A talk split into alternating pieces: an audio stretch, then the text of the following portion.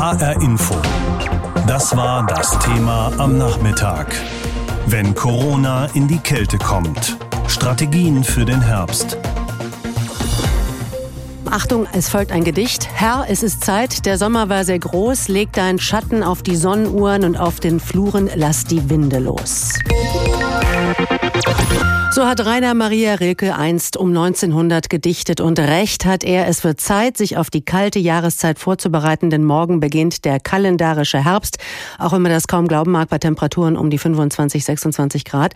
Und damit tritt auch immer mehr eine Frage in den Vordergrund, wie umgehen mit dem Coronavirus in der kalten Jahreszeit. Heute hat Bundesgesundheitsminister Jens Spahn seine neue Corona-Strategie vorgestellt. Bis Mitte Oktober soll sie dann mit den Ländern abgestimmt abgestimmt werden. Lothar Lenz in unserem Hauptstadtstudio in Berlin. Fangen wir mal bei den lokalen Fieberambulanzen an. Die sollen die Kassenärztlichen Vereinigungen ja anbieten. Das, da sollen alle hingehen, die Covid-19 oder Grippesymptome haben. Warum braucht man sowas? Fieber kann ich auch zu Hause, oder? Das stimmt, aber es kann ja mehr draus werden, wenn es eben keine ganz normale Erkältung ist, sondern eine Grippe oder sogar eine ähm, Corona-Infektion. Dann können ja weitere Symptome dazukommen, dann kann es auch gefährlich werden und deswegen soll man früh und wollen die Patienten ja sicher auch sehr früh Klarheit haben, aber sie sollen eben nicht in die ganz normalen Hausarztpraxen, weil sie da ganz andere Patienten anstecken können. Deswegen diese Anlaufstellen, die jetzt all überall eingerichtet werden sollen, speziell für Atemwegsinfekte Infekte und Corona-Verdachtsfälle. Okay, schauen wir weiter. Man hat Fieber in der Fieberambulanz ähm, attestiert bekommen, sozusagen. Was dann? Dann gibt's den Test, ähm, möglichst bald und möglichst bald mit einem Ergebnis. Und wenn er positiv ist, dann bleibt man eben in der Isolation beziehungsweise in der Quarantäne und muss dann eben anders als beim normalen, bei der normalen Erkältung auch darauf achten, dass man keinen anderen Personen außerhalb der eigenen Familie begegnet. Ein äh, weiterer Bestandteil dieser neuen Teststrategie von Jens Spahn ist ja auch mehr Antigen-Schnelltests durchzuführen. Damit lässt sich eben nachweisen, ob man sich schon mal mit Corona infiziert hat. Die gelten aber als relativ unzuverlässig. Was soll das denn bringen, außer Nervosität? Ja, sie werden ja besser. Ähm, das ein, hat ähm, Jens Spahn heute Mittag noch mal vor den Mikrofonen und vor den Kameras eingeräumt. Sie sind nicht ganz so zuverlässig wie die ähm, konventionellen Corona-Tests, aber sie liefern eben weitaus schneller ein Ergebnis. Und er denkt zum Beispiel daran, dass die Besucherinnen und Besucher von Altenheimen und Senioreneinrichtungen sich einem solchen Antigen-Test unterziehen, ehe sie dann zu ihren Verwandten gehen. Jens Spahn will noch mehr Sicherheit für die Senioreneinrichtungen, weil die eben besonders betroffen sind, wenn sich da das Coronavirus ausbreiten kann. Hast du den Eindruck, dass Spahn da mit den Ländern an einem Strang zieht mit seiner neuen Strategie für den Herbst?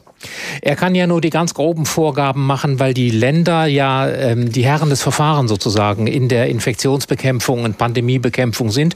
Aber er will schon kommenden Dienstag sich wieder mit den Ministerpräsidenten zusammenschalten, um dann die nächsten Schritte abzusprechen. Ein weiterer Schritt ist, dass die Testkapazitäten nochmal erhöht werden sollen. Von jetzt 1,2 Millionen Tests in Deutschland pro Woche auf noch einen höheren Wert, weil er sagt, das ist das entscheidende Mittel, um Corona zu bekämpfen bekämpfen, schnell und viel und zügig zu testen. Es gibt neue Herausforderungen für unser Gesundheitssystem und natürlich auch für den Bundesgesundheitsminister Jens Spahn. Er hat jetzt angekündigt, dass flächendeckend sogenannte Fieberambulanzen eingerichtet werden sollen. Die Konzepte dafür legen bereits vor. Pascal Lasser hat sich mal schlau gemacht, hat mit Verantwortlichen und Experten aus Hessen gesprochen. Ich habe ihn gefragt, wie hat man denn dort reagiert auf die Ankündigung des Gesundheitsministers? Also ich hatte erst mal den Eindruck, viele haben durch mich zum ersten Mal von diesen Ankündigungen erfahren. Die wussten es noch gar nicht. Und ein Experte hat auch sehr deutliche Worte gefunden. Er sagte, das sei Populismus. Gesundheitsminister Jens Spahn hätte auch schon in der Vergangenheit kurzfristige Ankündigungen gemacht, die dann auch einen Tag später umgesetzt werden mussten. Das sei damals auch nicht möglich gewesen. Das ist alles noch ziemlich unklar. Auch eben, was genau der Gesundheitsminister eigentlich meint mit Fieberambulanzen, wie sowas aussieht. Also das muss noch geklärt werden. Das Wort ist auf jeden Fall irgendwie beeindruckend. Wie sieht's denn bei uns in Hessen aus? Gäbe es denn solche Fieberambulanzen? Ja, im Kreis Limburg-Weilburg, da wurde extra eine mit Leichtbauweise aufgebaut. Die steht da schon bereit und wartet jetzt eigentlich nur noch darauf, genutzt zu werden. Es gibt auch einzelne Hausärzte, die haben, sie nennen das eben auch selbst, Fieberambulanzen in ihrer Praxis eingerichtet. Das alles ist eigentlich schon wegen Corona passiert. Diese flächendeckenden Strukturen, die heißen eigentlich anders, die nennen sich eigentlich Schwerpunktpraxen, so ist die offizielle Bezeichnung. Die wurden eingerichtet von der Kassenärztlichen Vereinigung und die betreiben dann auch die jeweiligen Hausärzte. Okay, vielleicht ist es ja auch nur Wortklauberei, aber könnten diese sogenannten Schwerpunktpraxen, die es ja wohl schon gibt, nicht einfach zu einer Fieberambulanz werden? Also diese Frage konnte mir ehrlich gesagt noch keiner richtig beantworten. Der Hessische Hausärzteverband, der fühlt sich mit der jetzigen Struktur aber gut aufgestellt gestellt, das hat er gesagt. Das ist also die Corona-Hotline, das sind die Testzentren, das sind die Schwerpunktpraxen eben und Infektionssprechstunden von Hausärzten. Ähnliches hat übrigens auch schon der Landil-Kreis gesagt. Zur Hochphase von Corona im April und Mai, da wurden ja insgesamt 70 Schwerpunktpraxen eingerichtet. Das muss man sich so vorstellen. In der Regel sind das einzelne Räume oder ein Stockwerk von einer größeren Arztpraxis. Das war dann so gedacht, dass die Patienten mit leichtem Krankheitsverlauf ambulant von den jeweiligen Hausärzten getestet oder auch behandelt werden könnten. Also ich spreche jetzt hier von Corona. Die haben nämlich die passende Ausrüstung dafür, für Corona, und die sollten die anderen normalen Arztpraxen dann eben entlasten. Jetzt haben Einzelne auch schon längst umgestellt, einzelne Arztpraxen. Also die behandeln da nicht nur Corona, sondern auch schon längst Grippepatienten. Und die könnten das dann vielleicht stemmen. Wie sieht sie aus, die Corona-Strategie des Bundesgesundheitsministers jetzt, wenn der Herbst kommt? Fieberambulanzen sind also eine Sache, die in dieser Strategie von Bundesgesundheitsminister Spahn vorgesehen sind. Dann ist da noch der Reihentest in Pflegeheimen oder eben auch Antigen-Schnelltests. Denn oberstes Ziel, um das SARS-Coronavirus-2 an seiner Verbreitung zu hindern, ist und bleibt es eben, diese Infektionsketten zu unterbrechen. Und das geht nur, wenn infizierte Personen per Test erkannt sind. Hierzulande passiert dies bislang mit dem sogenannten PCR-Test. Der dauert einige Stunden oder je nach Verfügbarkeit der notwendigen Materialien im Labor auch mal ein paar Tage. Antigen-Schnelltests dagegen liefern ein Ergebnis bereits nach wenigen Minuten. Welche Aufgabe Sie im Kampf gegen die Pandemie übernehmen könnten, hat Julia Hummelsieb recherchiert und erklärt dazu zunächst ganz kurz, wie beide Testarten überhaupt funktionieren. Der PCR-Test sucht in den Nasen- und Rachenabstrichen nach Erbgut des SARS-Coronavirus 2. Die Antigentests dagegen fahnden nach speziellen Eiweißmolekülen in der Oberflächenstruktur des Virus, also auf seiner Hülle. Dabei sind die bislang entwickelten Antigentests allerdings nicht so zuverlässig wie die PCR-Tests, erklärt Henrik Borucki vom Biosensia-Labor in Ingelheim am Rhein, dem Labor, in dem auch viele Proben für PCR-Tests aus Südhessen landen. Mit der PCR kann ich geringere Virusmengen im Rachenabstrich nachweisen als mit dem Antigentest und er ist auch nicht so spezifisch. Das bedeutet, dass wir beim Antigennachweis mehr falsch positive Ergebnisse haben als bei der PCR. Die Weltgesundheitsorganisation WHO rät daher noch von der Nutzung der Antigentests ab. In den USA etwa sind sie aber bereits im Einsatz. Damit sie auch in der EU von Laboren, Kliniken und Arztpraxen genutzt werden dürfen, benötigen sie eine sogenannte CE-Zertifizierung für Medizinprodukte, also eine Art Sicherheitsprüfsiegel. Eine solche CE-Kennzeichnung für seinen Antigen-Schnelltest hat vergangene Woche der globale Pharma-Riese Abbott bekommen. In Hessen arbeitet das Darmstädter Unternehmen R Biopharm noch daran. Damit auch Privatpersonen die Tests nutzen können, müsste die deutsche Infektionsschutzbehörde, das Robert Koch Institut in Berlin, eine Ausnahmegenehmigung erteilen auf Antrag des Herstellers. Das sei aber wegen des geringen Forschungsstandes noch nicht angedacht, so das RKI auf Nachfrage von HR Info. Auch Laborarzt Borucki hält den Einsatz der Antigentests ohne medizinische Vorbildung für zu fehleranfällig, etwa wenn der Rachenabstrich nicht tief genug war. Dann haben Sie eine zu geringe Virusmenge, die Sie mit dem Schnelltest unter Umständen nicht nachweisen können und damit ein falsch negatives Ergebnis. Und damit die anhaltende Gefahr, dass die infizierte Person weitere Menschen ansteckt. Anders schätzt das Sandra Zizek ein. Die Leiterin des Virologischen Instituts der Universitätsklinik Frankfurt hält diese Gefahr der falschen Negativergebnisse für vertretbar. Denn der Vorteil liege im schnellen Ergebnis. Die Antigen-Schnelltests funktionieren ähnlich wie ein Schwangerschaftstest. Das heißt, eine Infektion auf das SARS-Coronavirus 2 ließe sich auf einem präparierten Teststreifen nach 15 bis 20 Minuten erkennen.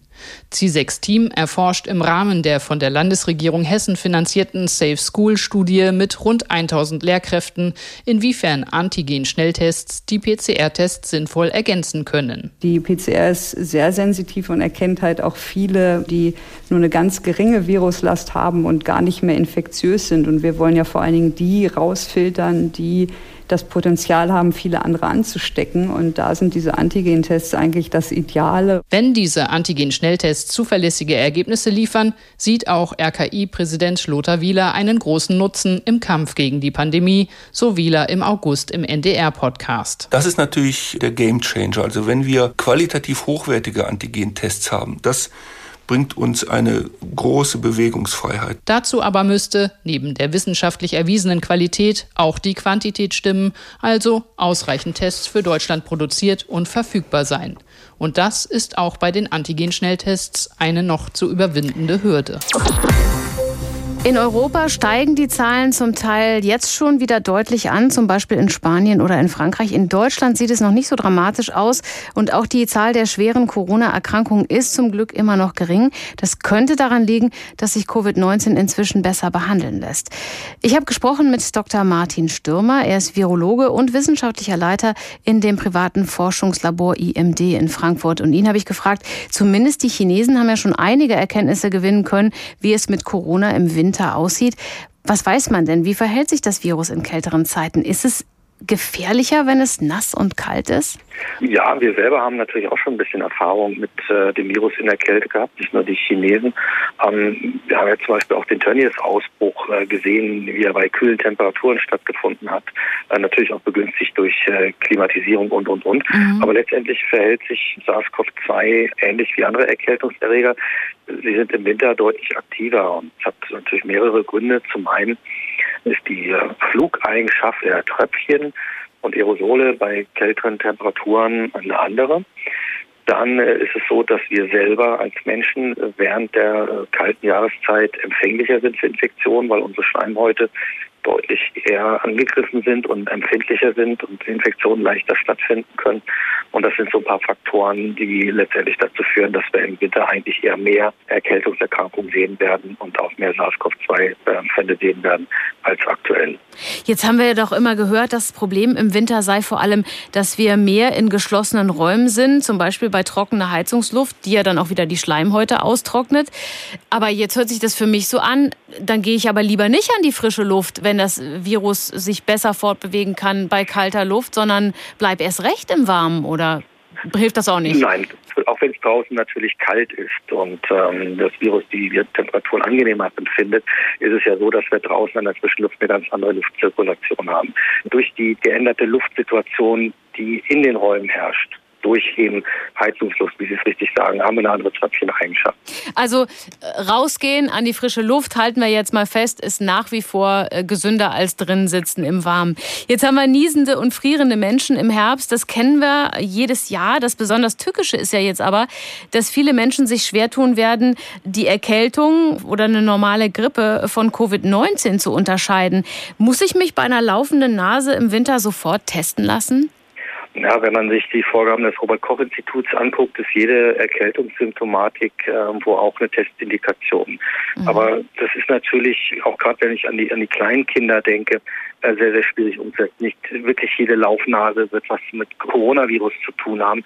Und insofern wird das relativ schwierig sein, da auch die Grenze zu ziehen, ab wo ich äh, tatsächlich mir Sorgen und Gedanken machen muss. Natürlich gibt es Leitsymptome, die bei den meisten Patienten eben auftauchen. Das sind eben doch Fieber und der trockene Husten. Es gibt natürlich Infektionen auch ohne, aber wenn ich die beiden Sachen habe, dann ist es doch relativ wahrscheinlich, dass ich zumindest eine virale Infektion habe. Wenn ich dann mich dazu noch gegen die Influenza habe impfen lassen, dann äh, ist es doch relativ äh, wahrscheinlich, dass ich Corona haben kann und dann sollte ich den Test noch machen.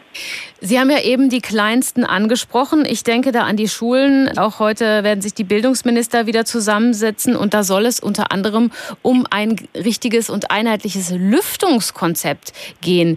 Wenn man das hier im Büro zum Beispiel mal feststellt, wir lüften regelmäßig, aber dem einen oder anderen ist es dann vielleicht zu kalt, dann ist er durchgefroren und dann ist er ja vielleicht auch anfälliger für eine Krankheit. Wie macht man es denn richtig? Was wäre denn ein gutes Lüftungskonzept?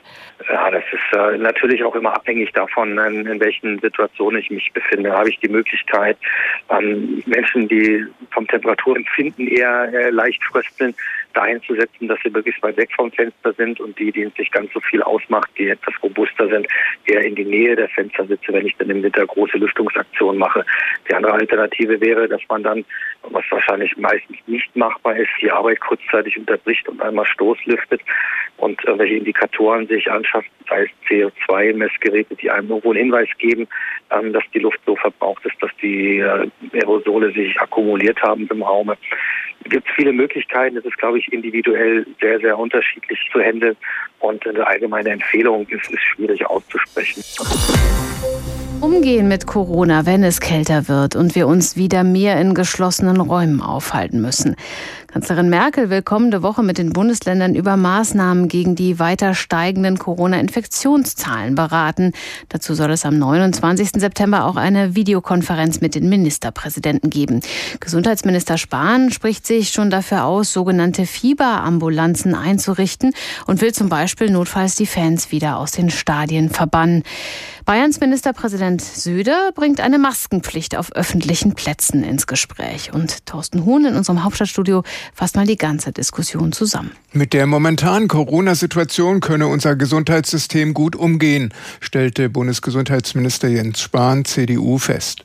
Was ihm aber Sorge bereite, sagte er im Deutschlandfunk, das seien die steigenden Infektionszahlen in Deutschland und vor allem in unseren direkten Nachbarländern Österreich, Frankreich und den Niederlanden. Wenn man das ganze Bild macht, ist das alles eine Situation, mit der wir Stand heute gut umgehen können, mit der das Gesundheitswesen auch gut umgehen kann. Was mich allerdings tatsächlich besorgt, ist die Dynamik. Und zwar nicht nur die Dynamik in Deutschland, sondern vor allem in unseren direkten europäischen Nachbarländern, ob es Frankreich ist, ob es Österreich ist, ob es die Niederlande sind. Mahnende Worte kamen von Regierungssprecher Steffen Seibert. Mit Blick auf die weiter steigende Dynamik rief er zu großer Vorsicht bei weiteren Öffnungsschritten auf. Es gehe nicht darum, alle weiteren Öffnungsmaßnahmen pauschal abzulehnen, aber man müsse sich jede einzelne ansehen, gerade mit Blick auf Herbst und Winter. Auch Spahn mahnte, Mittlerweile wird in einer ganzen Reihe von Bundesländern auch über die Frage von Clubs, von Feiern, äh, von Bars, die geöffnet werden sollen, auch zum Feiern äh, diskutiert.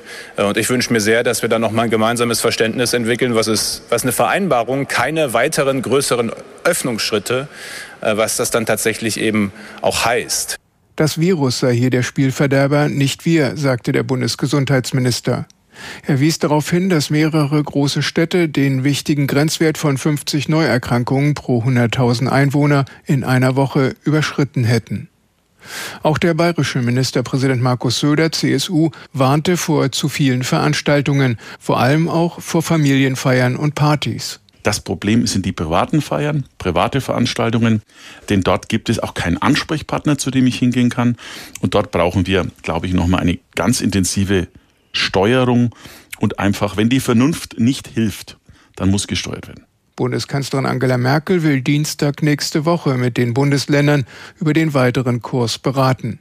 Spahn warnt wie Söder vor größeren Öffnungsschritten.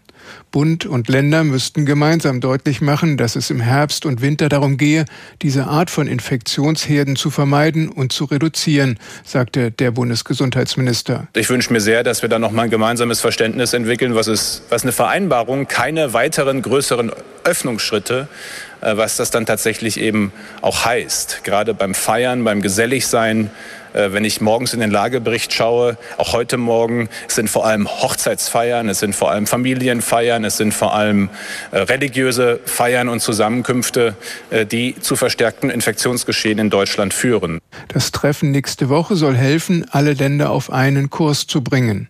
Hintergrund ist der besorgniserregende Umstand, dass mehrere große deutsche Städte den wichtigen Grenzwert von 50 Neuerkrankungen pro 100.000 Einwohner in einer Woche überschritten haben. HR Info. Das Thema. Wer es hört, hat mehr zu sagen.